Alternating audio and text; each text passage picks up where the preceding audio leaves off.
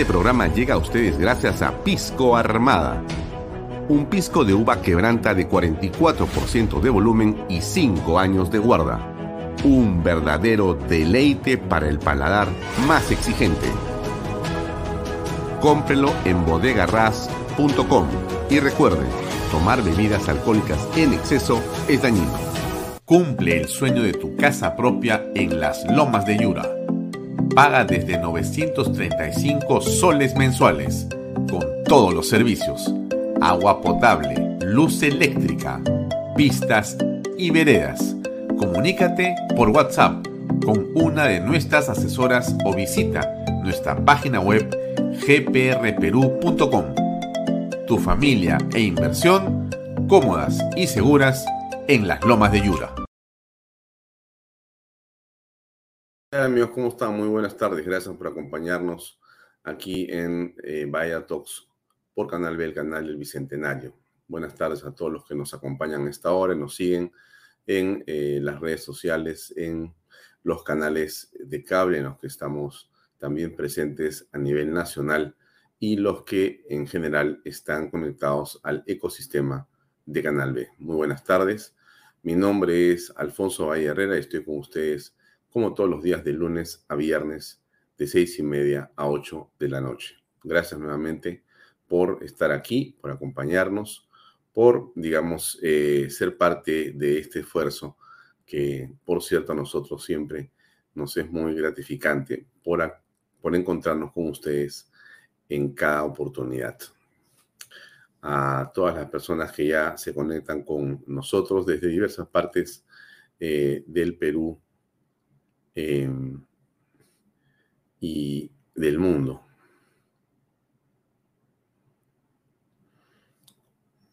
Veo eh, a varias eh, personas que están opinando sobre lo que venimos haciendo. Gracias por acompañarnos. Bien, hoy tenemos un programa eh, diverso con lo que va a ser un poco la explicación de lo ocurrido durante el día en diversas partes del país en relación a este comunicado que ayer leímos al final del programa que emitió el Comando Conjunto de las Fuerzas Armadas y la Policía Nacional del Perú en el sentido de que el día de hoy se liberarían las rutas. Este comunicado en realidad tiene un sentido eh, estrictamente constitucional y aunque debió haberse dado como todos seguramente hubiéramos querido hace bastante tiempo atrás, finalmente se dio hace unas horas. La demora en haber dado esta orden de que sea la Fuerza Armada la que en última instancia libere las vías bloqueadas nos ha causado enormes cantidades, digamos, de dinero, nos ha causado una parálisis. Quizá, quizá, eh, algunos van a decir que eh, gracias a que no entró la Fuerza Armada antes, con la contundencia que lo está haciendo ahora, se han evitado derramamientos de sangre.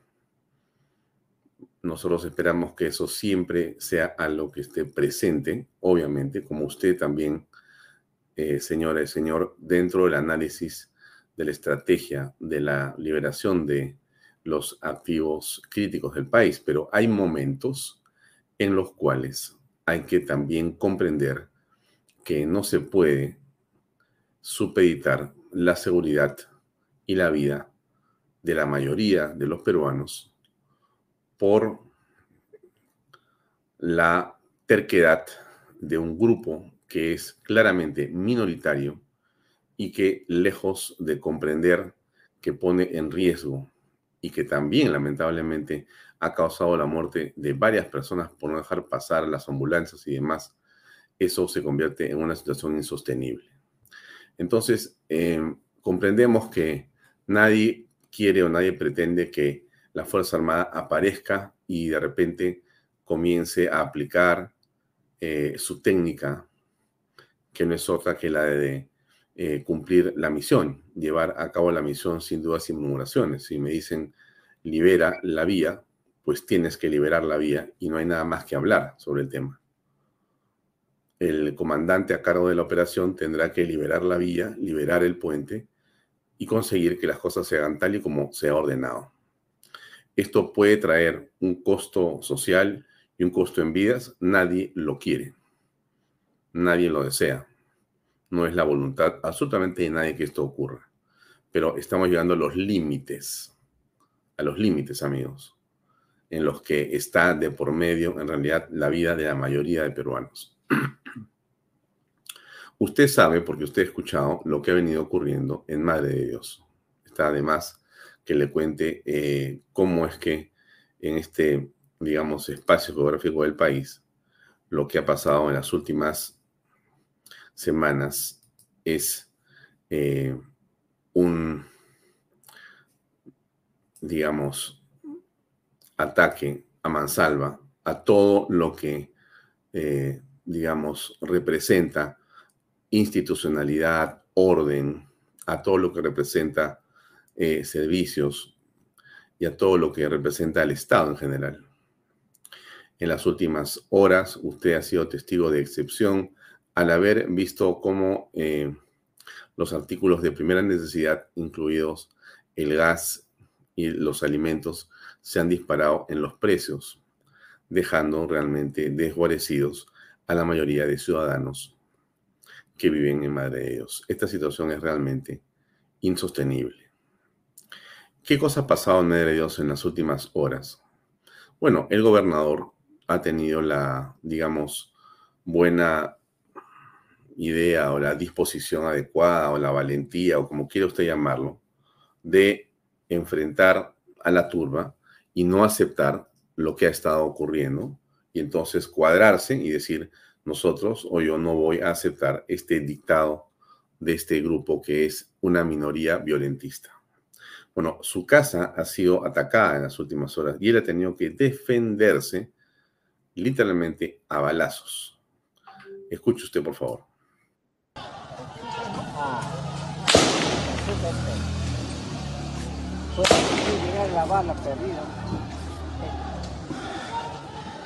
Concha su madre, está disparando, ¿no? La mierda.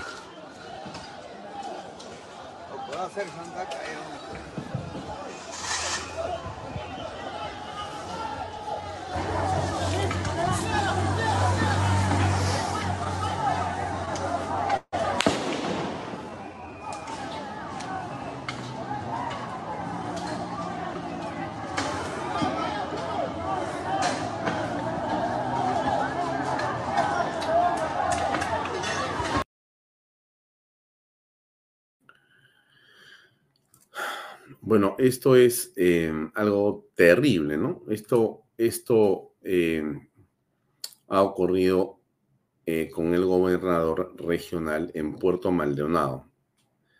Eh, es eh, Luis Otsuka. Como ustedes han visto, con piedras, con bombas Molotov, de una manera miserable y absolutamente cobarde, este grupo de personas ha atacado la casa del gobernador básicamente eh, para asesinarlo. Para asesinarlo. Lo que han estado buscando, lo que han querido es tomar la casa de Luis Otsuka, incendiarla, su familia con él adentro, seguramente terminar por asesinarlos. Eso es lo que se ha evitado el día de hoy. Todo porque Puerto Maldonado eh, ha tratado de resistir a las hordas violentistas. Hay, por cierto, un grupo de personas que quiere o que insiste en la violencia, pero hay una mayoría clara de ciudadanos que no aceptan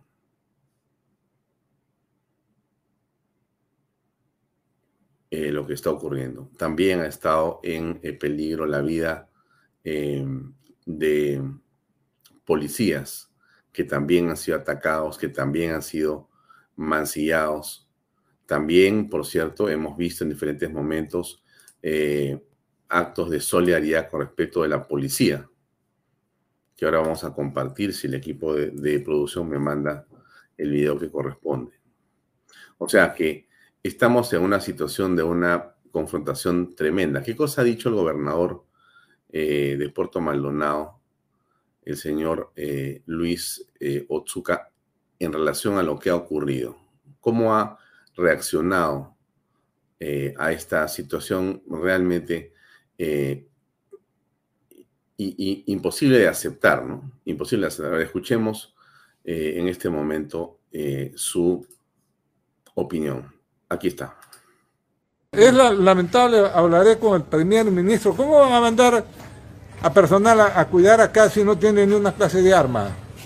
Gobernador, se, se, se, se puede observar todavía y se puede oler el, olor a, los gases que hay acá. Es insoportable. Usted se ha, se ha tratado de defender en su vivienda arriba, no escondiéndose, se podría decir, ya que era una turba grande ¿no? de manifestantes. Por supuesto, mire usted lo que han intentado, ahí está el hisopo que han intentado incendiar mi casa. Lo cual eh, han hecho un destrozo, querían entrar y está la puerta, querían derribar. Eh, y la verdad que yo hoy aquí voy a decir al, al general y al presidente, a la presidenta, oiga que ya este problema no es eh, regional, este problema es nacional. Yo qué, qué cosa, qué culpa tengo yo. ¿Hay heridos gobernador dentro de la casa? Sí, hay heridos, adentro están. A mí que me han roto la cabeza acá, que con piedras y todo, y no hacen nada. aquí, señor primer ministro, ¿cómo usted manda a una guerra sin arma a sus soldados? Lo más absurdo. ¿Qué costo social? Ah, sí, que me maten a mí. No hay costo social. Por favor. ¿Yo qué cosa hago? ¿Qué tengo que ver en esta huelga yo? Para que vea usted todo mi casa lo han destrozado y estaban queriendo incendiar. ¿Qué pasa si yo haya matado acá? Muy bien, gobernador. Este, ¿Algo más que agregar a todo esto, gobernador? Oiga, que resuelva. El Ejecutivo que resuelva este grave problema. No, no, no es mi, esto escapa de mi control. Yo, ¿por qué tengo que sufrir esta consecuencia de la irresponsabilidad de muchas personas a nivel nacional? Bien. Estas son palabras del gobernador, declaraciones que en estos momentos podemos observar. Eh, la vivienda está destrozada, destrozada. Eh, las ventanas, también, mira las ventanas el carro, lo que han destrozado acá. Me han destrozado, me han roto las lunas. Por atrás han entrado, mire usted, todo, por atrás han entrado. Ellos sí pueden utilizar la violencia, todo. Y Está destrozado, destrozado las camionetas. Mira usted lo que está. Eh, un acto muy cobarde. Podemos observar piedras dentro de las camionetas también las lunas destrozadas, gobernador. Es increíble. Ellos han logrado ingresar en algún momento a la vivienda. Por la parte de atrás, sí, estaban ingresando. Mm. Eh, lo que le ha ocurrido al eh, señor Otsuka en Puerto Maldonado es algo que le puede pasar a cualquier ciudadano en el Perú. Estamos en realidad a merced de las hordas violentistas. Creo que a estas alturas queda claro, después de, como dije yo hace unos días, casi 20 comisarías incendiadas, casi 20 instituciones em, entre fiscalías y organismos públicos, entre ellos oficinas del Poder Judicial, 20 unidades eh, de equipos sanitarios como ambulancias y demás, destruidas me refiero, incendiadas, quemadas cuatro aeropuertos tomados, equipos de radar destruidos, incendiados, luces y sistemas de iluminación para la navegación tanto de día como de noche de los aviones hechos leña. Un policía asesinado de una manera vil, cobarde y artera, incinerado. A estas alturas, creo que son más de 900 policías heridos, algunos de ellos de suma gravedad. Esto realmente eh, hace tiempo, hace tiempo que dejó de ser una protesta o porque el agua o porque la luz o porque subieron de mí o porque no me gusta la constitución que nunca he leído, o porque quiero una asamblea constituyente no sé para qué, o porque quiero que salga al Congreso tampoco sé para qué, o que quiero, que quiero y pido que se vaya Dina Boluarte tampoco sé para qué. Hace rato que esto no tiene ningún sentido. Y cuando se permiten cosas sin sentido, corremos el riesgo de entrar en una anarquía. Y la anarquía no es otra cosa que, digamos, la inexistencia del orden, la inexistencia del gobierno, eh, el gobierno de la turba, la oclocracia, cuando la turba es la que gobierna, la que decide si queman al señor Otsuka, si queman la casa de usted, señora o señor, o la mía. Cuando eso ocurre sin ninguna razón, por el solo hecho de o estar parado o tener un cargo público, o vaya a saber Dios si la casualidad pasó por ahí y te ven estos, digamos, miserables asesinos y se la agarran contigo. Eso es algo que no se puede continuar aceptando. La señora presidente Dina Boluarte tiene que comprender que esto que nos está sucediendo en el país hace rato dejó de ser una protesta de lo que ella denomina hermanos y hermanas. Les pido tregua, compréndanme, entiéndanme. Esto hace rato que dejó de ser eso. La señora Boluarte va a comenzar a erosionar su legitimidad que la tiene en el origen por haber recibido el poder a través de una sucesión constitucional. Y esa legitimidad que ella ha recibido por esta sucesión, que es lo que manda la Carta Magna, comienza a erosionarse cuando en el ejercicio esa legitimidad ganada comienza a perderse. ¿Por qué se pierde? Cuando los actos de gobierno comienzan a ser unos según los cuales, o según lo que vemos, no están acertando con lo que el Estado de Derecho manda, con lo que las leyes mandan y con lo que la mayoría claramente del país reclama, que es poner orden y pacificar la nación.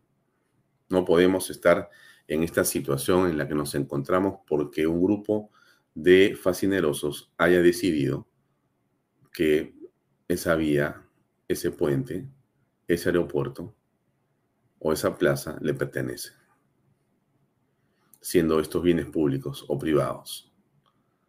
Esto es, amigos, inaceptable, inaceptable. Eso significa que nosotros, los ciudadanos, tenemos la obligación y el derecho de reclamarle a la autoridad para que cumpla con la ley. Porque así como a nosotros nos exigen que cumplamos con la ley permanentemente cuando le dicen respeta la luz en el semáforo, paga tus impuestos a tiempo, sigue tal o cual reglamento, haz lo que manda la ley. Nosotros, el pueblo, también tenemos la obligación y el deber y el derecho, por cierto, de exigirle a esa autoridad que haga cumplir la ley, así como nosotros la cumplimos, sin dudas ni murmuraciones.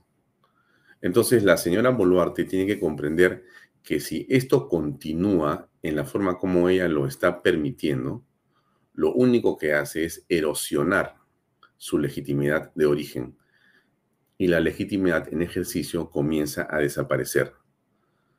Eso para una mujer en el poder o para un hombre en el poder o para quien esté en el poder, sin bancada y sin soporte político, es simplemente un suicidio. No para ella, sino para todos nosotros, los ciudadanos, los que queremos justamente ese orden, esa paz y esa tranquilidad. Entonces, la señora Boluarte tiene que comprender de qué está poniendo en juego cuando duda, cuando demora, cuando retarda cuando no asume el costo completo político de sus decisiones. Para bien o para mal, la historia lo va a juzgar. La historia lo va a juzgar, señora Boluarte. Usted como presidente electo tiene que tomar decisiones duras, durísimas. Quizá no ha habido en la historia de nuestro país un momento tan duro para tomar decisiones desde la presidencia de la República. Bueno, así es el destino. Así es el destino. Ni bueno ni malo. Así es. Y tiene que tomar decisiones. Em, esta imagen que le voy a poner a continuación eh, la he recibido y la he visto en varios lugares.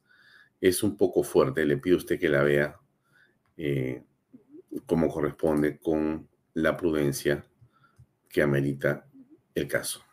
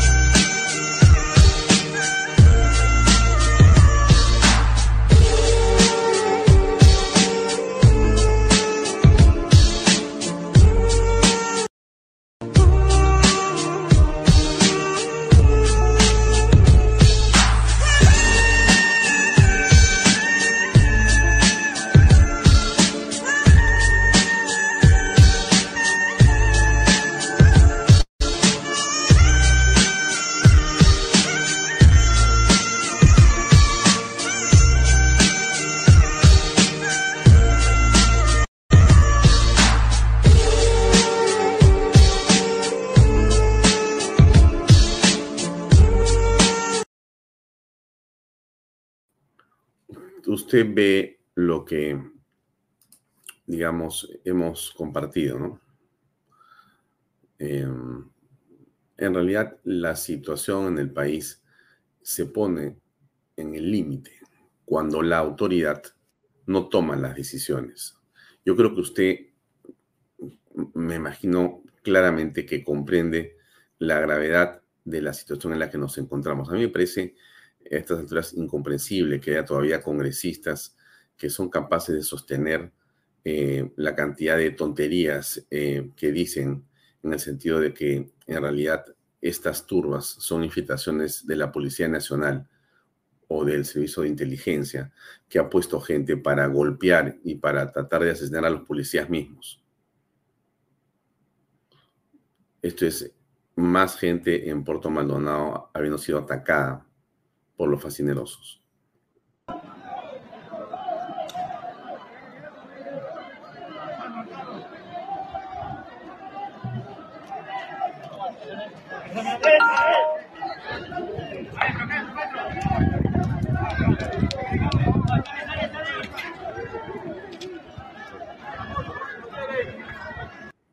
¿Cuál es la razón de este ataque? Bueno, defender eh, a la población que no quiere ser parte de esta situación de anomalía, pero siempre vamos a tener alguna interpretación de algún padre o madre de la patria. Interpretaciones realmente que prefiero que usted califique. Ahí va que se tiñe, se tiñe de forma desproporcional por la actuar de estos ministros y de nuestros hermanos. Gracias. pero no se ha desarrollado de manera pacífica la, la marcha. Bueno, en primer lugar, eh, señores de la prensa, nosotros no podemos nosotros camuflar los infiltrados, los probables ternos que se ha visualizado en los medios de, redes sociales, ¿no? Y de, los violentadores que y los violentadores que se generan, pues, y se infiltran deslegitimando unas movilizaciones pacíficas y legítimas y constitucionalmente. ¿Está confirmado? Yo, lo dicen las redes sociales. Eso no es una fuente confiable.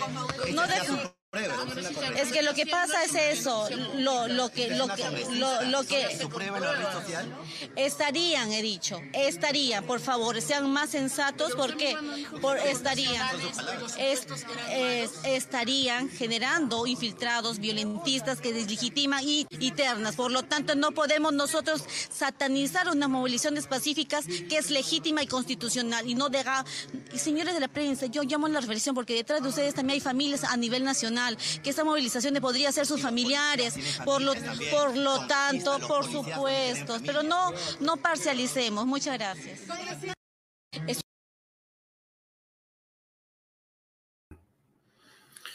Es una interesante teoría la de la eh, ex ministra Kelly Portalatino, una de las, digamos, eh, integrantes del grupo Perú Libre más originales, por decirlo de alguna manera.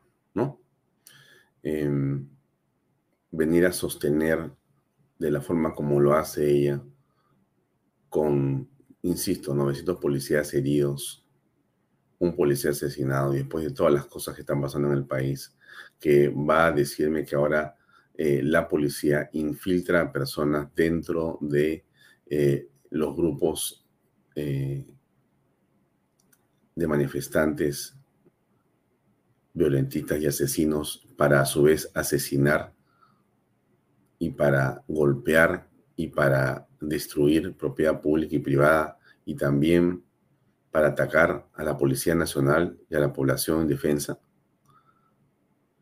En realidad, eh, la señora Portalatino es, yo creo, eh, como la señora o señorita Sid Bazán o la señorita eh, Susel Paredes y otras perlas del Congreso de la República, las razones más importantes por las cuales la opinión pública y la ciudadanía odia este Congreso, denosta el Congreso repudia al Congreso de la República.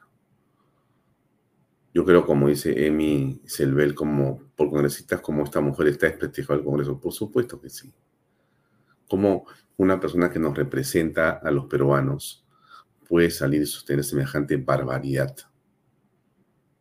Semejante barbaridad, porque hay que realmente eh, ser de una audacia simplemente como la de Portalatino, ¿no? Bueno, ya que ser audaz para ser ministro de Pedro Castillo y sostener y defender como lo defendía Pedro Castillo, en pleno, digamos, eh, en plena exhibición de pruebas de sus latrocinios. Esta era una de las personas que lo defendía de una manera realmente sospechosa, por decirlo menos. Pero esta argumentación es de una, digamos, eh,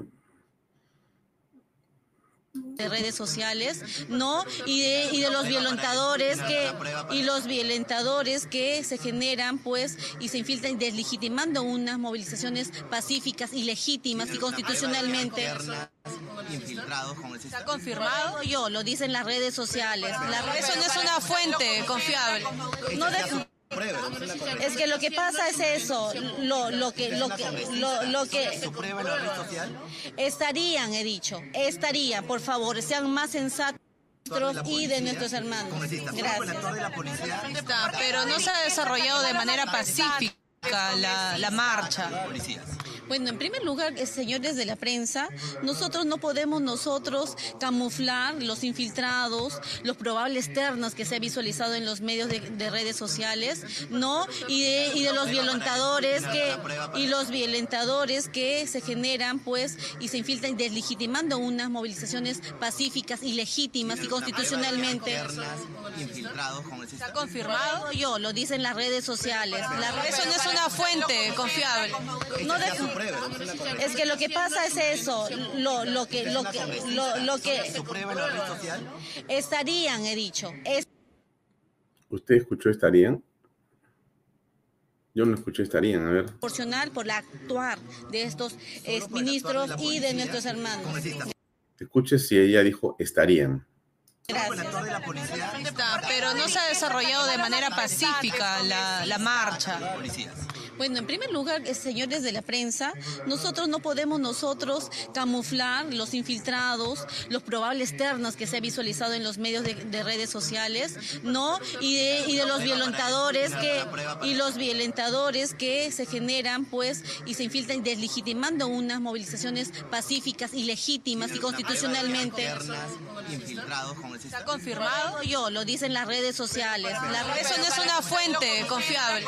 No de, es que lo que pasa es eso, lo, lo que, lo que, lo, lo que estarían, he dicho, estarían, por favor, sean más sensatos, porque por estarían. Estarían, he dicho, estarían, por favor, sean más sensatos, estarían. Eso es lo que ha dicho. Ese es, una vez más, el típico discurso populista, irresponsable y realmente deplorable, ¿no? De quien por razones de seguramente el error o voy a saber Dios qué, llegó a una curul. Una vergüenza en realidad, lo digo así con todas sus letras, ¿no? Una vergüenza para el país que una mujer así no solamente haya sido congresista de la República, ¿no? Ministra de Estado. O sea, este es el tipo de, digamos, situaciones que la falta de reflexión en el voto nos ha traído. Yo quiero que usted, eh, que le corresponde parte de la responsabilidad como a mí por estas elecciones, así es, haga el trabajo y hagamos el trabajo que corresponde en nuestras familias, con nuestros amigos, dentro de los círculos que nos movemos, para tomar conciencia de evitar que más Kellys portalatinos vuelvan al Congreso de la República. Hay un proyecto de algunos congresistas para que haya una reelección parlamentaria. Yo creo que debe haber reelección parlamentaria, pero yo creo que bajo una circunstancia podemos permitir que haya una reelección de Kelly Portalatino, de Susel Paredes, de Sirit Bazán. Me refiero a democráticamente, por supuesto, ¿no? Entonces, eh, si va a haber reelección, que sea en el próximo periodo parlamentario. Seguramente hay muchos congresistas que han hecho un papel bueno o eh, superlativo en el Congreso que está actualmente vigente y que valdría la pena perfectamente que ellos sean las personas que puedan asumir una reelección y solamente con justicia ser votados por los ciudadanos. Pero corremos el riesgo de que en realidad personas como Portalatín y las demás sean también elegidas. A mí me parece que si los vas a juzgar por sus votaciones y sus dichos, todas estas personas tienen en realidad eh, un permanente doble rasero, una permanente eh, posición que es contraria absolutamente a los intereses nacionales. Se camuflan en grupos, votan de manera absolutamente eh, irresponsable presentan, mm, eh, digamos, proyectos o iniciativas o están eh, listas para el escándalo bajo cualquier circunstancia, menos de lo que significa la política seria, la política correcta y la política que queremos la mayoría de peruanos. Por eso, ojalá que nosotros como ciudadanos tomemos conciencia de lo que esto significa y se pueda, en un corto plazo, eh, digamos, eh, evitar que esto vuelva a ocurrir, porque realmente es eh, lo que usted está escuchando, ¿no? O sea, la señora Torrela dice que los ternas se han camuflado dentro de los violentistas y subversivos para atacar a la policía, para incendiar lo que está incendiándose. ¿Y por qué lo dice ella? Porque las redes lo dicen. ¿Usted conoce algo que se llama las redes lo dicen? No pero ya dice, las redes lo dicen. O sea, esta eh, madre de la patria es capaz de sostener irresponsablemente ante los medios de todo el país que hay infiltrados de la policía dentro de los grupos violentistas para atacar al propio Estado. Realmente hay que ser de un cinismo, de un cinismo impresionante para sostener una barbaridad así. Eh, ¿Cómo se sostienen estas marchas? Cómo es que eh, se logra durante semanas, durante en realidad em, meses, la, digamos, eh, logística para poder desplazar, para poder em, alimentar y para poder coordinar todo lo que estamos viendo nosotros que ocurre en diferentes partes del país como lo dijo la presidenta Boluarte y el primer ministro Otárola, las, eh, digamos, acciones y los ataques contra los activos estratégicos como aeropuertos y otros se llevaron a cabo de manera sincronizada. Eso no es eh, la inspiración. Cuando han estado 300 personas en la puerta de la Embajada de Estados Unidos hace eh, unas horas, Alfonso Baella Mato, eh, de Canal B, se acercó a las personas que estaban ahí constituidas y les preguntó eh, en un clima de extremada tensión, como usted recuerda lo que estaba pasando en la Embajada de Estados Unidos. Les preguntó a varios de ellos, eh, ¿podemos conversar con alguna de las personas que dirigen esto o los que están representándolos para lograr una entrevista breve? Y entre ellos, medios escondidos, decían, no, a nosotros, este, nadie nos ha hecho que hablemos y no existe ningún eh, representante aquí ni dirigente. Pero ¿cómo han venido? Bueno, a nosotros nos llevan nos traen y más bien nos convocan y nos ordenan ir a tal lugar y estar en tal destino. Sea eh, a esta hora, es claro que se tiene información de inteligencia que esto tiene una logística muy grande detrás. ¿Cómo se financia el movimiento diario de las personas? Usted, usted sabe que se habla dentro de, de, entre 60, 70, 80 o 100 soles por día, o a veces un poco más, que se le paga a cada marchante para que esté presente para que lleve y tire piedras y demás usted ha visto en las imágenes en diversos medios de comunicación, eh, aquí en algún momento le hemos pasado cómo se entregan las raciones alimenticias calientes para estas personas, para los tirapiedras. Esta imagen y este video que pongo a continuación fue captado y deja mucho que pensar. Mire usted.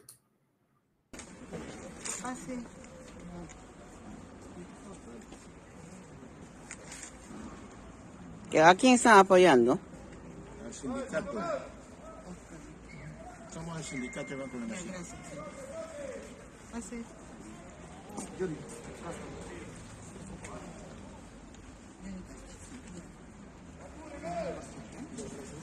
Vargas Rojo. ¿Cómo? Vargas Rojo. Ernesto Vargas Rojo. Ernesto.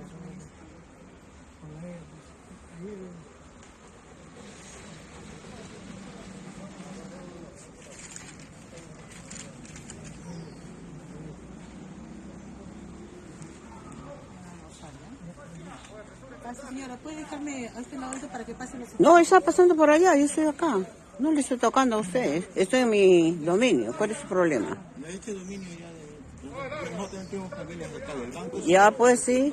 ¿Cuál es su dirección? Acá tenemos gente del banco. ¿Qué gente del banco? Acá viene toda esta gente, son manifestantes que están pagando ustedes. Están para almorzar. ¿Ah?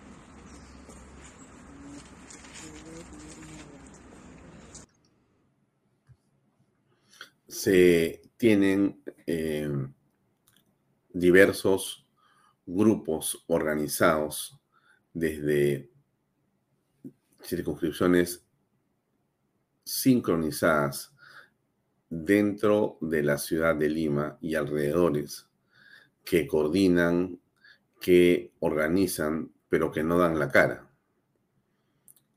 Lo hemos comentado aquí. Esta es la estrategia de la dispersión molecular. ¿Se acuerda usted? No hay cabecillas. No existen eh, personas que eh, dan la cara o que supuestamente representan las posiciones que están en discordia. No solamente eso, no hay una agenda específica. Lo que existe es la turba, la turba que repite. ¿Qué cosa repite? Eh, de una manera cansina, de una forma no argumentada bajo ninguna circunstancia ni razón, repiten y repiten qué? Eh, que se vaya Dina Boluarte y que ingrese quién, no importa, que em, cambien la constitución. Que cambien la constitución, sí. ¿Qué quiere cambiar en la constitución? No sé, pero que la cambien. Que haya asamblea constituyente. ¿Para qué? Tampoco sabemos para qué, pero que haya una asamblea constituyente. Que esté en el Congreso. Ya, ¿y qué hacemos? No sé tampoco. Entonces, esa situación en la que, digamos, se pretende llevar las cosas es inconducente y no tiene el mayor sentido. Y esto no puede decirse que es lo que pasa, es que no tienen agua, lo que pasa es que son olvidados. No, pues, es que eh, aun cuando sea cierto que no tienen agua, no tienen luz, no tienen carreteras, ni hospitales, ni colegios, y todo eso es verdad, esa no puede ser una razón para que ocurra lo que está sucediendo en el país. O sea, eso no es un argumento. La Fuerza Armada ha intentado eh, poner orden el día de hoy en diversas partes del país. Eh, muy bien, señores, volvemos desde otro punto de la localidad de la Arqueria. A esas horas de la tarde, personal del eh, ejército ya pasan a retirarse de la localidad de la. Es lo que podemos informarles para todos los que siguen esta página oficial de Radio Melodía.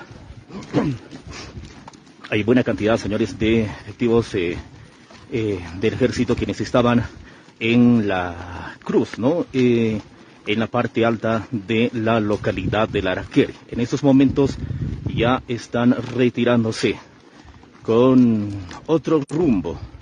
Bueno, no quieren de repente comunicarnos Sí, no tienen por qué decir dónde lo van a decir, ¿no?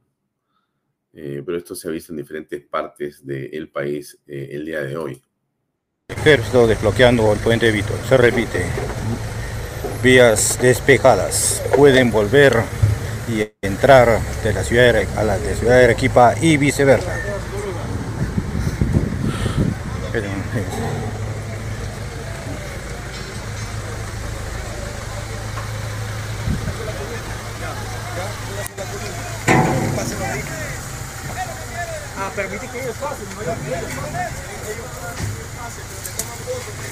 La UCE y el ejército.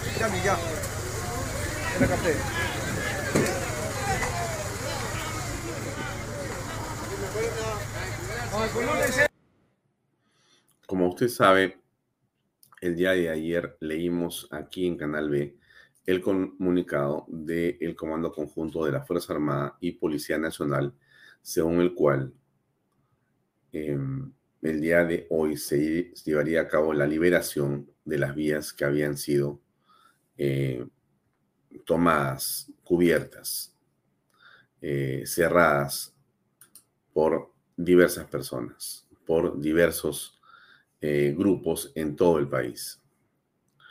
Em, déjenme ver cuál es la información que tenemos a esta hora sobre lo que ocurre según Provías Nacional con respecto a las vías y su estado. Eh, son menos que ayer, pero siguen siendo todavía A ver, déjeme que pase un segundo y que refresque esta información y se la doy. Mientras tanto, le comparto algo más que tenemos aquí para usted en Canal B. Mire, em, esto de los operativos de la Fuerza Armada se ha venido eh, produciendo en diversas partes del país, en el sur, por supuesto. Acá tiene más liberaciones.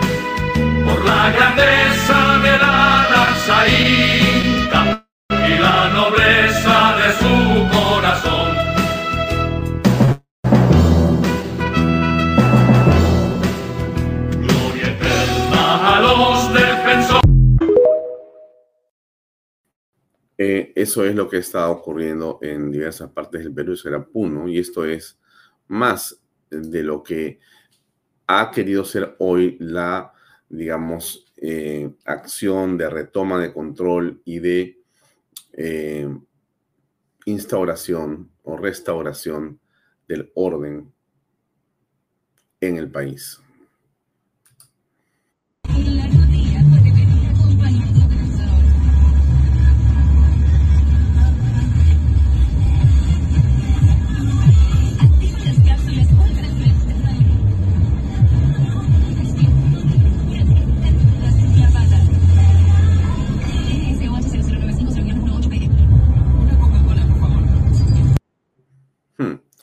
Sea que eh, se está movilizando las divisiones blindadas para poder eh, avanzar sobre las rocas, las piedras, los postes que han sido diseminados, arrojados sobre las diversas vías en el país. Eh, esto es un operativo que se lleva a cabo a nivel nacional de manera eh, sincronizada y dirigida por el Comando Conjunto de la Fuerza Armada y Policía Nacional. estamos seguros de que esto va a ir a buen puerto y que esto va a permitirnos liberar las zonas que están convulsionadas. Eh, yo creo que usted, como todos, queremos que esto se resuelva de la manera más rápida posible y en paz. Y ojalá que esto sea así. Sí, como usted, también todos hacemos votos para que, eh, digamos, eh, se comprenda y se respalde plenamente a la Fuerza Armada y a la Policía Nacional. Eso es lo que toca en este momento, respaldar a la Policía Nacional y a la Fuerza Armada. Todos creo que tenemos eh, que, eh, digamos, de estar detrás de esa acción. ¿Qué nos dicen los amigos policías colombianos y cómo se solidarizan con sus pares eh, de este Colombia con respecto a lo que pasa en el Perú? Escuchemos. Policías de Perú, la Policía Nacional de Colombia les envía un mensaje de apoyo y respaldo. Eso que están haciendo ustedes es de valientes y el mundo entero los está viendo. No desfallezcan, continúen de pie, firmes, protegiendo vidas y bienes. Dios y patria, es un honor ser policía. Cuídense mucho.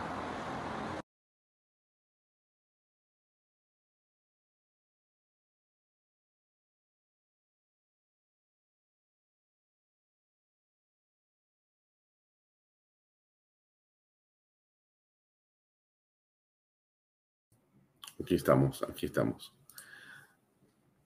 Bien, veamos algunas de las noticias. Eh, como usted sabe, hay una marcha que se organiza para el día de mañana a las 3 de la tarde en eh, el Paseo de los Héroes Navales, si no me equivoco, o creo que es, disculpe usted, es eh, en el Campo de Marte, en la Avenida de la Peruanidad, la Avenida de la Peruanidad. Ahí se está organizando en principio este evento que pretende ser algo de una enorme, de enorme importancia. Las marchas, como hemos dicho nosotros, como usted también lo ha comprobado, eh, son espacios y son eh, lugares o eh, situaciones que todos, digamos, las personas normales este, deseamos y desean, ¿no? Participar y es un momento de, eh, digamos, afirmación de una posición de eh, solidaridad eh, y demás, ¿no? Y eso nos parece que debemos todos los peruanos apoyar de todas las maneras en que se puede, ¿no? De todas las maneras en que se puede. Déjenme compartir con ustedes este video antes de hablar, perdónenme, del tema de la marcha, me estaba olvidando de este material que no quería dejar de mostrárselo. Y es esto que está acá. Miren lo que hace la Policía Nacional en estos momentos para intentar hacer comprender a las poblaciones que se presentan en los lugares donde hay bloqueos y donde hay confrontación. Mire usted, y aquí va este material para que usted lo pueda eh, ver. Que lo hago en las formas correctas. Ahora, si bien es cierto, es un derecho, pero cabe recalcar que en estos momentos el Perú está en un estado de excepción que es el estado de emergencia, en el cual se restringe algunos derechos individuales relativos a la persona. Se restringe, tampoco les quiero engañar, no se prohíbe, se restringe. Ahora, tenemos que ceder de ambas partes, ¿no? Puedo ser tajante, no, no desfilan, no marchan, no gritan porque, eh, porque estamos en estado de emergencia y yo ahorita los puedo eh, no permitir, porque sería legal que yo no les permita marchar. Pero en ese contexto también me tengo que poner en el lugar de ustedes y tenemos que negociar, ¿no? Obvio, ¿no? Tenemos que negociar. Entonces sí, perfecto. Quien les habla que está al mando acá del personal policial, les autorizo a que ustedes libremente expresen ese derecho.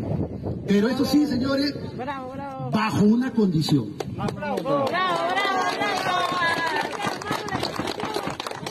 Esa clase de policía no hace falta. Bajo una condición. ¿Y cuál es la condición? El respeto a la vida, a la salud y a la propiedad pública y privada.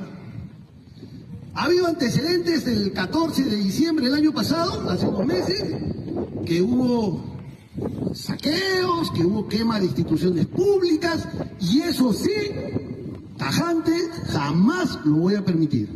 Y no por un tema personal, por un tema profesional, porque se supone nosotros somos una institución del Estado que tenemos que garantizar los derechos de todas las personas, garantizar la propiedad, garantizar la vida. Entonces eso sí, jamás lo voy a permitir. Pero como yo sé que estamos pues no de acuerdo y somos gente civilizada, estamos quedando perfecto. Marche, proteste. Nosotros lo vamos a acompañar adelante, atrás y a los costados para que también no vaya a haber un infiltrado que después eche la culpa a ustedes de que se pasó.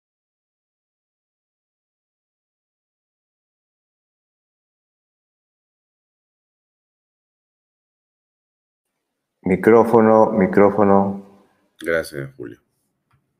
Esta es la forma como miembros de la Policía Nacional vienen eh, básicamente explicándole a la población la naturaleza de las acciones que están tomando, de eh, la forma en que hay una empatía presente con respecto de los marchantes, pero que hay cosas que no se pueden permitir. Como lo hemos explicado, como usted ha sido testigo de excepción en todo este tiempo de crisis, las marchas, como lo hemos dicho, son bienvenidas, pero no pueden ser marchas con violencia y con destrucción ni de la propiedad pública ni privada, y mucho menos poniendo en riesgo la vida de las personas. Más de 10 peruanos han muerto básicamente porque no podían pasar entre niños y adultos. Eso es eh, inaceptable. ¿Quién es el responsable de esas muertes? Kelly Portalatino, Guillermo Bermejo, Susel Paredes, Siri Bazán.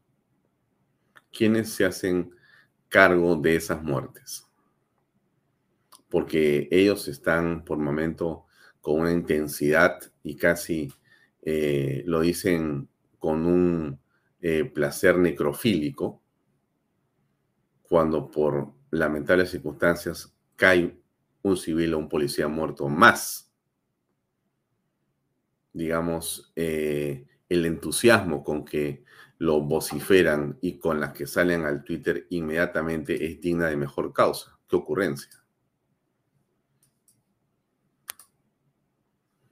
Eh, estoy pasándole eh, al equipo de producción de Canal B el enlace que tenemos con la municipalidad de Lima para ver si podemos tener esas imágenes y compartirlas con nuestro enorme grupo de eh, televidentes en Canal B. A ver si Alexander Payne nos puede mostrar qué está ocurriendo en este momento en el centro de Lima. Eh, va a ser interesante ver las imágenes porque estoy seguro que usted va a comprender eh, qué pasa en este día adicional de, digamos, movilización en el centro de la capital. Enseguida le ponemos la imagen de eh, lo que sucede en eh, el centro de la ciudad. Pero eso es algo, eh, déjenme ver si es que yo lo puedo hacer directamente. Todo se puede hacer en este mundo. Hay que tener un poquito de paciencia, nada más. A ver, mire, lo logré. Ahí está. Esta es la imagen de la cámara de, la avenida Nicolás de Prueba, la avenida Bancay. Usted ve al fondo el grupo de policías que resguarda a este grupo de personas donde hay periodistas y hay diversas, eh, digamos, personas o personalidades. Algunos al lado derecho, esta es la cámara número 30, están sentados en el suelo.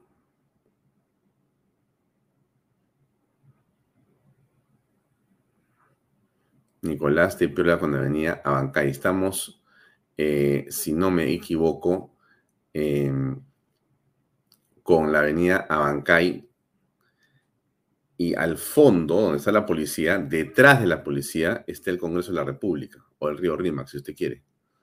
Y al lado izquierdo, al lado izquierdo también hay policías, aquí al lado izquierdo.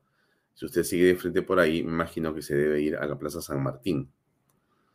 Creo que eso es eh, la lectura correcta de esta imagen. Pero esta imagen representa la señal en vivo eh, y en directo de lo que está siendo eh, transmitido por una de las cámaras de seguridad de la Municipalidad de Lima Metropolitana. Exactamente, es el parque universitario, exactamente, Silvia Valencia, perdóname, Silvio, discúlpame, no vi tu nombre bien. Silvio Valencia, tu Kraken favorito. Muy bien. Em, solo Porky dice las cosas claras, dice Víctor García Tapia. Bien, ahí tienen ustedes a eh, lo que se ha convertido la protesta de hoy día viernes. Hace una semana, usted tiene que acordarse de las cosas que están ocurriendo porque tiene que ver la secuencia completa. El jueves pasado, no ayer, el jueves antepasado, en todo caso, discúlpenme por el error, eh, se dijo que era la toma de Lima. Y ocurrió una serie de eventos, ocurrió una serie de eventos de enfrentamiento con la Policía Nacional que trajeron heridos y demás. El día viernes, mucho menos gente. El sábado, el coletazo de los San Marcos. Domingo descansaron. Lunes salieron, pocos. Martes menos, aunque había un grupo de periodistas que decía que, bueno, era terrible, terrible, el peor de los enfrentamientos, cosa que no era así. Y después, como usted ha sabido, amigo, el día miércoles y ayer día jueves, las cosas han continuado en descenso. Hoy día quedan seguramente 30 personas o 50 tomándose selfies. De repente son parte de estas personas que cobran por estar ahí. Pero, ¿qué quiero decirle con esto? Eh, hay que comprender la dimensión y cómo lamentablemente han habido y hay medios de comunicación que lo que se han encargado es de sobredimensionar la protesta. Sobredimensionar la protesta. O sea, como no tienen nada que hablar ni decir en sus medios, entonces cogen una noticia, ven un enfrentamiento y se encargan de repetirlo y repetirlo al estilo Merino, al estilo de lo ocurrido cuando sacaron al presidente Merino. Es decir, no había gente, pero decían, hay 30 personas en la plaza, hay 40 personas en la plaza, vaya a la plaza, vaya a la plaza, hasta que llenaron la plaza después de estar todo el día con eh, las redes y con, y con el microondas encendido. No había nada más importante que llenar la plaza para traerse abajo a Merino. Y lo lograron. Ahora tenemos eh, la información para saber exactamente lo que pasa. No nos pueden contar cuentos. Aquí está la información tal y como usted la ve. A esto se ha reducido eh, las decenas de miles de personas que según el señor Bermejo, la señora Susel Paredes, la señora, ya el país prácticamente se está cayendo a pedazos. ¿Por cuántos? Ahí están los millones de marchantes. 50. No estoy exagerando. Me encantaría que se abra la toma para que usted pueda ver con precisión de lo que se trata. Vamos a, dejar la imagen ahí donde está. Vamos a continuar. Eh, vamos a continuar con esa imagen mientras conversamos con el general José Baella. Él es ex eh, director de la Dirección contra el Terrorismo.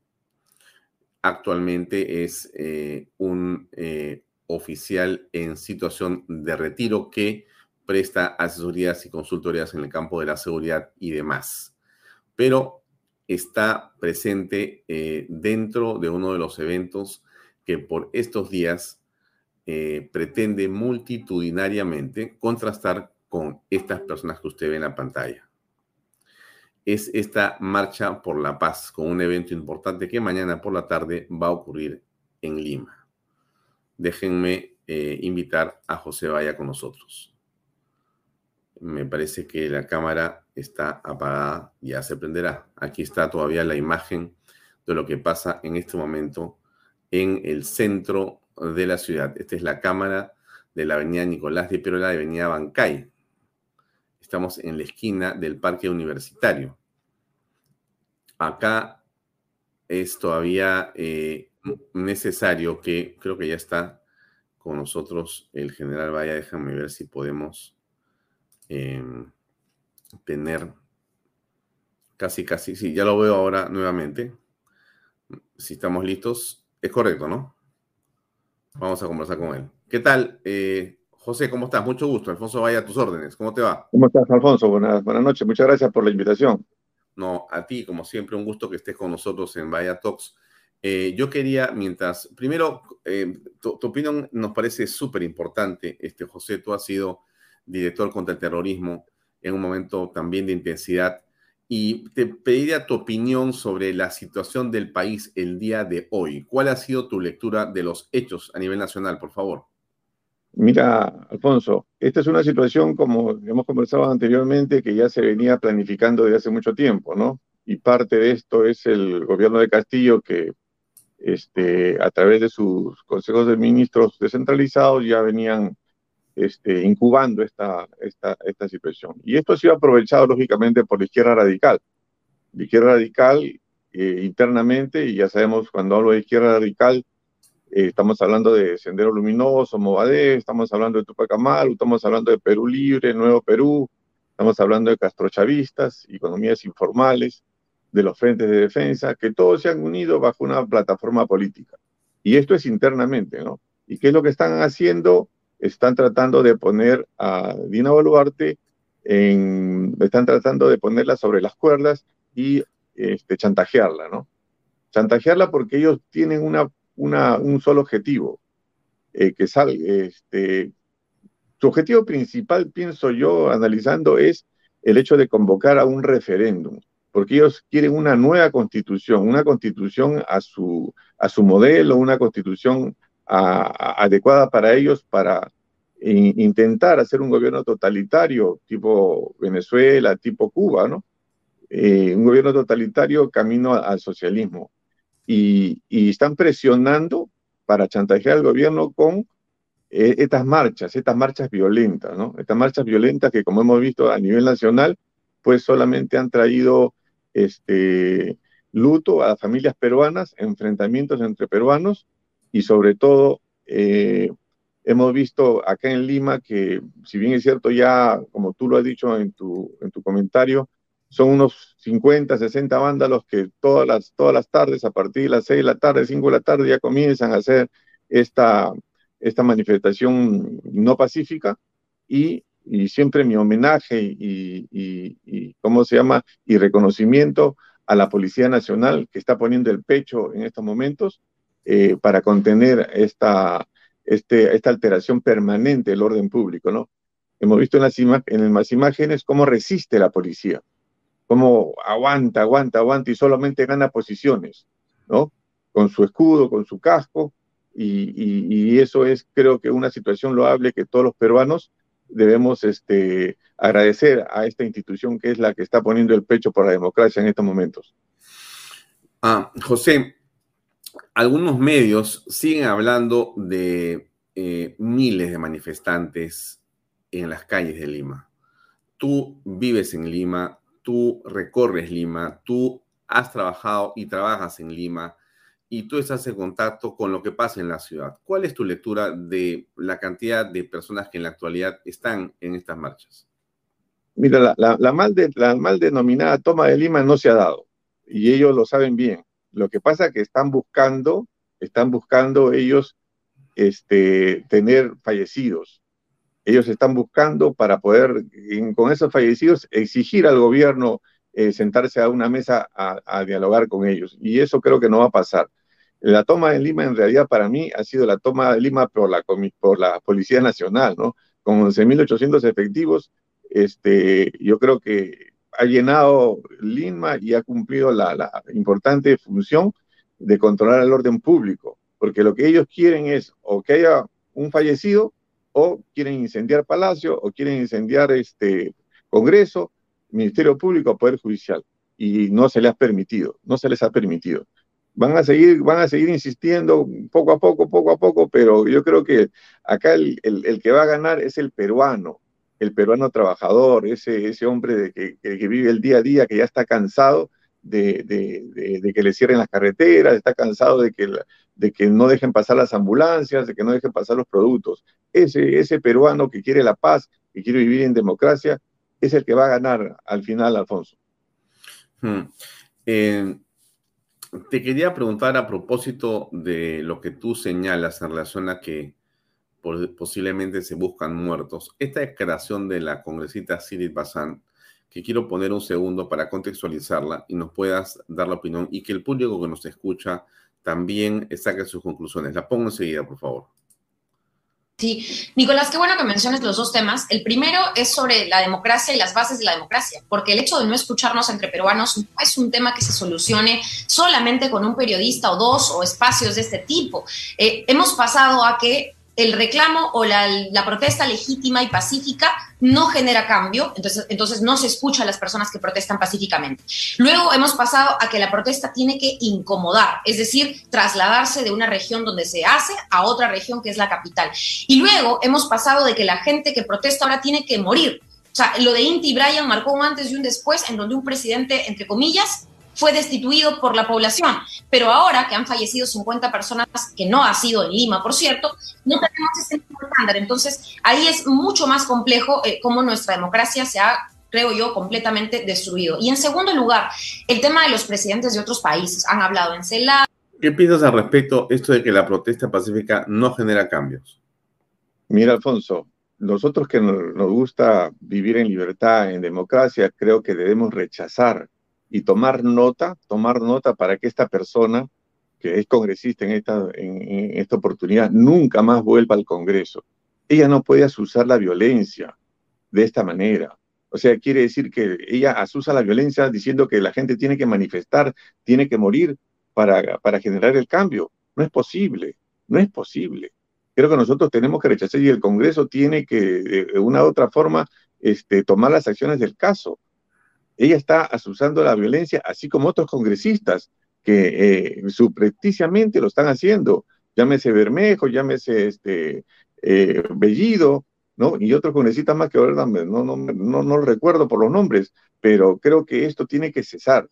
Esta congresista no debemos tomar nota para que históricamente nunca más vuelva al Congreso.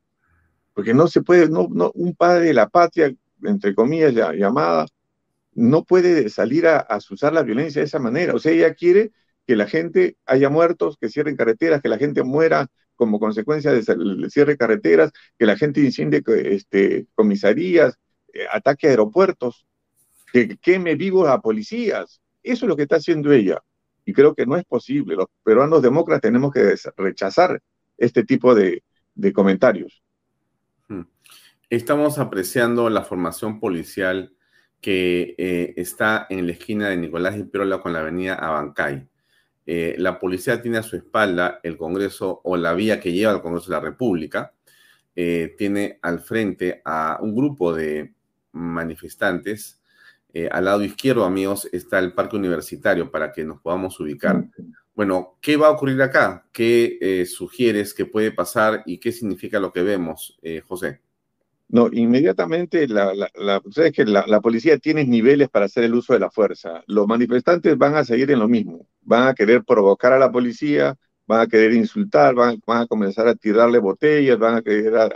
y después va a comenzar la trifulca porque la policía va a usar los, los, medios de, de, policía que le permite la ley, es decir, las bombas lacrimógenas para poder dispersarlos. Eso es lo primero que va a ocurrir. Y después ellos desde lejos ya van a comenzar con las avellanas, van a comenzar con los piedrones.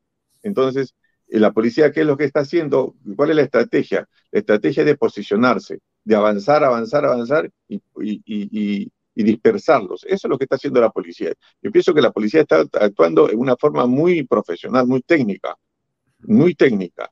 Y, eh, el manifestante tiene que saber tiene que conocer que el manifestante pacífico no se expone, pero el manifestante que no es pacífico, que es violento y ataca a la policía, se expone a que la policía, si está en peligro su vida, si está en peligro la, vida de otras personas, puede hacer uso del arma letal.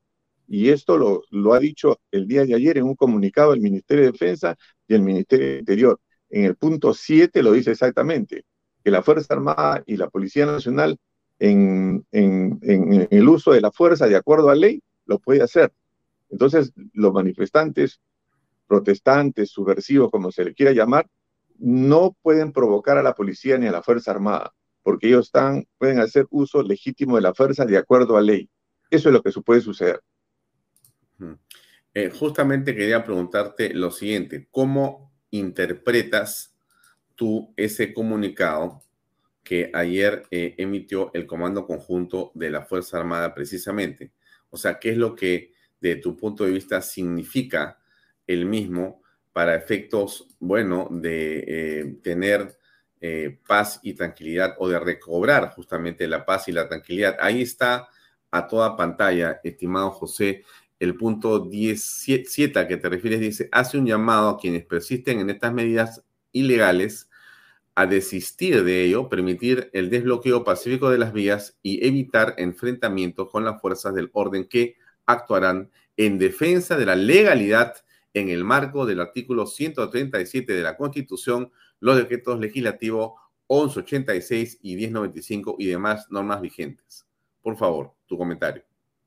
Sí, en ese punto 7 exactamente eh, el, comunicado que es, es, es preciso, ¿no? Y esto es una advertencia una advertencia para eh, la gente que está alterando el orden público en forma violenta, ¿no? En Ica, por ejemplo, hemos visto el ataque a la policía, un ataque certero, hay un, hay un brigadier que lo han pateado en el piso, hay un, hay un suboficial que ya lo han traído a Lima también, que la columna, eh, tiene un, problema en, la columna debido a los golpes. Entonces, el, comunicado es preciso. La policía, apoyado por la Fuerza Armada, de acuerdo a la Constitución, va a hacer uso de la fuerza cuando lo permite la ley. Y la ley lo permite a través de este decreto legislativo que es el decreto del uso de la fuerza de la Policía Nacional, y el 1095, que es el uso de la fuerza de la, eh, por la Fuerza Armada. Las cosas están claras, las cosas están dadas. Si los revoltosos, subversivos, eh, violentistas, como se le quiera llamar, porque ahora no se le puede llamar terroristas, porque supuestamente la ONG inmediatamente salen a, a contradecir, eh, si, este, esta, estas personas se exponen, van a recibir el peso de la Constitución y de la ley, de acuerdo a lo que dice el, comunicado del Ministerio de Defensa. Creo que no podemos permitir mucho más desorden, mucho más alteración del orden público en nuestro país. Nuestro país quiere la paz, pero quiere la paz sentarse a conversar con personas, sentarse a conversar con autoridades para resolver los problemas sociales, no una agenda política porque ellos están buscando, la extrema izquierda eh, imponer una agenda política. Y creo que eso no lo debemos permitir. Yo sé que en este momento se está discutiendo o se ha discutido en el, Congreso muchas, muchas situaciones políticas, pero creo que el gobierno tiene que ha tomado una buena decisión con este comunicado y advertidos están los revoltosos, subversivos o vándalos, porque le va a caer todo el peso de ahí. Hmm. Estamos apreciando, eh, José y amigos, eh, una de las imágenes de la cámara número 30 de la Municipalidad de Lima, es en la esquina de la avenida Nicolás de Pirola y la avenida Bancay. Son las 7 y 45 de la noche, esto es en vivo y en directo, tal y como se encuentra. Aquí hay unas decenas de personas. Usted ha sido, amigo, testigo de excepción que hemos mostrado acá todas las noches, desde el jueves de la semana pasada, este enlace con lo que ocurre en las calles de Lima para que nadie le cuente cuentos, porque aquí existe lamentablemente un grupo de medios que se, ha encargado de sobredimensionar eh, las acciones del vandalismo y ha señalado y dicho en sus noticieros que hoy día la ciudad de Lima estaba tomada, que en realidad los enfrentamientos eran dantescos y que la ciudad estaba destruida prácticamente, cosa que es absolutamente falsa y que siempre ha sido falsa. Eso no niega que ha habido enfrentamiento, no niega que ha habido destrucción de partes de la ciudad, no niega el incendio, no niega a los policías heridos. Nunca se niega eso, pero de ello pasar a decir que estamos prácticamente en una guerra civil es de una irresponsabilidad increíble. Ahora, frente a esto, José, hay una actividad en la que tú estás inmerso y todos queremos participar. Es esta gran marcha por la paz. Por favor, explícanos de qué se trata. Sí, el día de mañana a las 3 de la tarde, eh, una invitación que se le hace a, todo el pueblo peruano, a todas las personas que, que voluntariamente quieren apoyar esta, esta gran marcha por la paz, eh, se va a realizar en el Campo de Marte. ¿no? Se ha denominado Gran Marcha rumbo al concierto por la paz. Va a ser un concierto que se va a realizar en la Avenida de la Peronidad, en el Campo de Marte. ¿Cuál es la finalidad? ¿Cuál es el objetivo? La finalidad y el objetivo que todos los peruanos de buen corazón que queremos la paz estemos presentes estemos presentes y manifestemos eh, de una forma pacífica lo que queremos, lo que queremos vivir en democracia, queremos vivir en libertad y sobre todo que queremos luchar por la paz. No queremos enfrentamientos entre peruanos, no queremos que haya más muertes. Lo que queremos es vivir en tranquilidad para que posteriormente nuestras descendencias vivan también en un, en un orden democrático, respetando los derechos. Creo que el día de mañana va, va a ocurrir mucha gente, son el colectivo Reacciona Perú, con 20 colectivos más pacifistas de peruanos, de 43 gremios de Lima, gremios de trabajadores, sindicatos, de los mercados, juntas vecinales, Frente de Defensa de la Mediana, Pequeña y Microempresa. Nos daremos una, un abrazo el día de mañana a partir de las 3 de la tarde en un concierto denominado Concierto por la Paz. Van a estar este, invitados los Ascoy, eh, Ronnie Susunaga, Julio Andrade, Guillermo Gómez, DIR, y Juan El Sambo Barbieri, entre otros artistas, para poder nosotros eh, darnos un, saludo y invocar la paz todos juntos, porque como te digo, Alfonso, no queremos seguir este, en, en este estado de violencia. Creo que el Perú se merece más. El Perú se merece muchas cosas. Mañana todos juntos los esperamos eh, para darnos un abrazo y, lo bueno que, y estrenar, estrenar el, ¿cómo se llama? El himno que sea, sea los Ascoy lo han, lo han, este, lo han compuesto.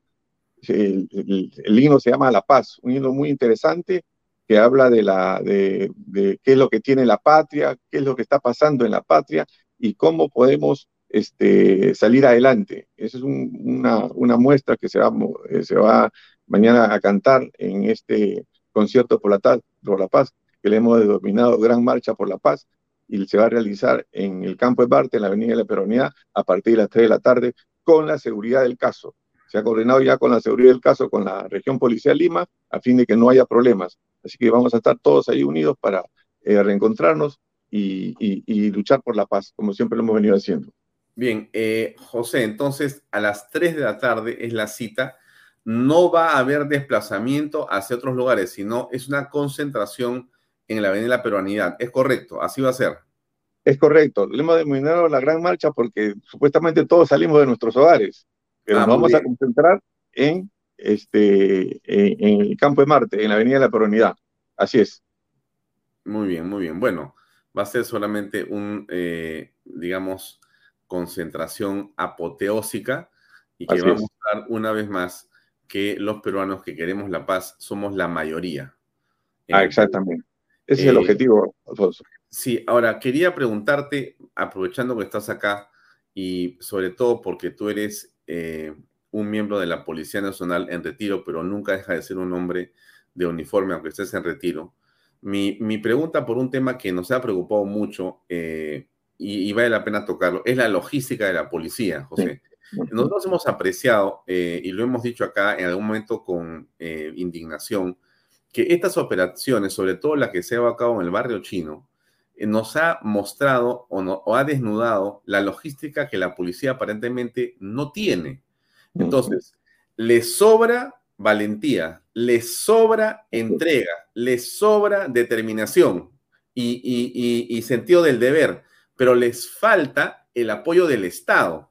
De repente yo me equivoco y tú me dices, no, Alfonso, tienen este, refrigeradoras con agua helada, tienen carpas con aire acondicionado, tienen ambulancias con helicópteros esperándolos, pero no lo hemos visto, de repente está escondido y es parte de la estrategia. Pero cuéntanos qué es lo que ha pasado realmente, porque hemos visto a los policías realmente por momentos en una situación muy indignante.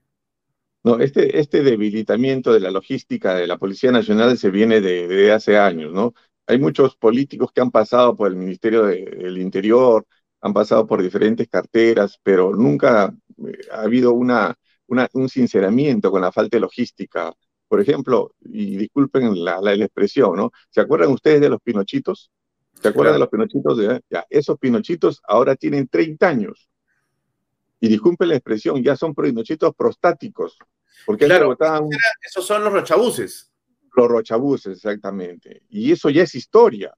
Prostáticos, ¿por qué? Porque antes votaban un chorro de 40, 50 metros y votaban a un manifestante y podían controlar las manifestaciones. Ahora tú los prendes y solamente votan medio metro.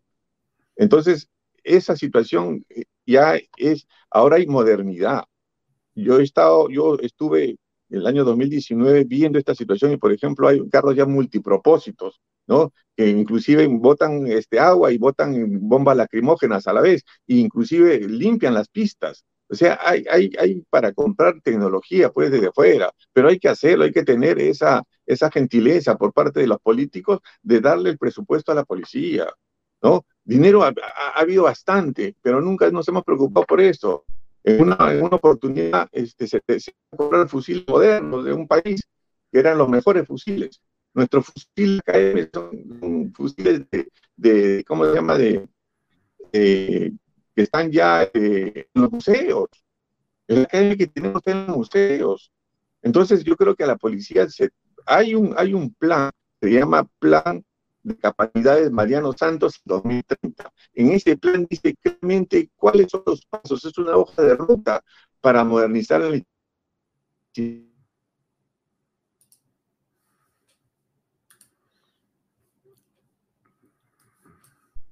porque no es justo que la policía esté sufriendo estas, estas, estas cosas, ¿no? Hay en provincia, por ejemplo, llegan 500 efectivos, ¿dónde lo vas a hacer dormir? ¿Dónde lo vas a hacer dormir? El, el RAN, hay que preocuparse por esto. El gobierno tiene que apoyar a la policía en tres aspectos, como yo siempre lo digo. Uno, en el aspecto moral. Eso es importante para una institución como la policía, porque no solamente se trata del policía que resista y 10 días las piedras, ¿no? Las bombardas, las dinamitas, todo. También tiene una familia detrás. Hay que darle moral, a la- hay que levantarle la moral. La moral es el, ese espíritu combativo que tú hablas para cumplir bien nuestra misión. También somos humanos, los policías, tenemos derechos humanos. Mira, mira, Sonco, el, el, el, de segunda Sonco, él pudo ah, con su fusil matar a 30 peruanos, pero no lo hizo. Es un héroe de la democracia, ¿no? Entonces, toda esta situación, hay también que darle las herramientas legales a la policía y al Ministerio Público, modernizar nuestras normas. La, la- la ley, por ejemplo, de terrorismo es del año 90, ya tiene 30 años. Entonces, las normas se dan en razón de las necesidades de la sociedad. Hay que darle las herramientas legales a, a- a la policía y al Ministerio Público para poder enfrentar a, estas hordas, a, estas, este, a estos este, subversivos, ¿no? Y por otro lado, yo creo que también después de que se solucione toda esta situación, hay que tener una estrategia legal para darle, proteger a la policía. Porque sabemos que pasa en esta situación y el policía de su bolsillo tiene que sacar plata para pagar a la boda, para defenderse ante las diferentes denuncias que le van a hacer. Ese también es otro problema. La logística, la moral, el, apoyo legal que se le tiene que dar. Hay, como te digo, un plan de capacidades Mariano Santos al 2030. Hay que ponerle en práctica, hay que invitarle dinero. Y con este, una policía moderna. Eso es lo que queremos. Sí, realmente es incomprensible. Eh, Juan Carlos Sutor, em, que es un ha sido eh, compañero ya de Bahía Talks, nos dice claramente y pone una frase que todos sospechamos, que todos hemos visto y que todos lamentamos, que es la corrupción que históricamente hay en el Ministerio del Interior. Y esto realmente es inconcebible porque una situación de emergencia, pero de criticidad máxima como la que tiene la policía, eh, todavía se está pensando en cómo se va a licitar para comprar escudos o eh, canilleras o zapatos o uniformes o ambulancias o lo que sea. Incomprensible, incomprensible. ¿Cómo puede ser esto?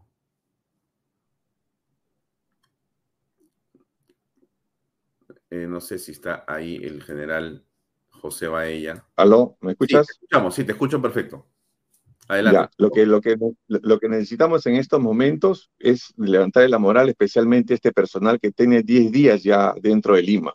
Es un personal que todos los días está, dale, recibe piedras, todo. Entonces, eh, creo que los colectivos, los peruanos de bien, hay que hacer llegar a la región Lima agua, Gatorade, barras de, energéticas. Ese personal lo necesita.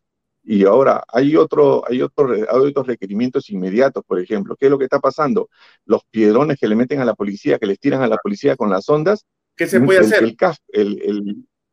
hay, que, hay, que, hay que juntarse, hay que juntarse y comprar, por ejemplo, este, canilleras para el personal. Y eso hay que comprarlo de inmediato. Hay empresas que lo venden, porque mientras el Estado hace una licitación, pues de acá a dos meses.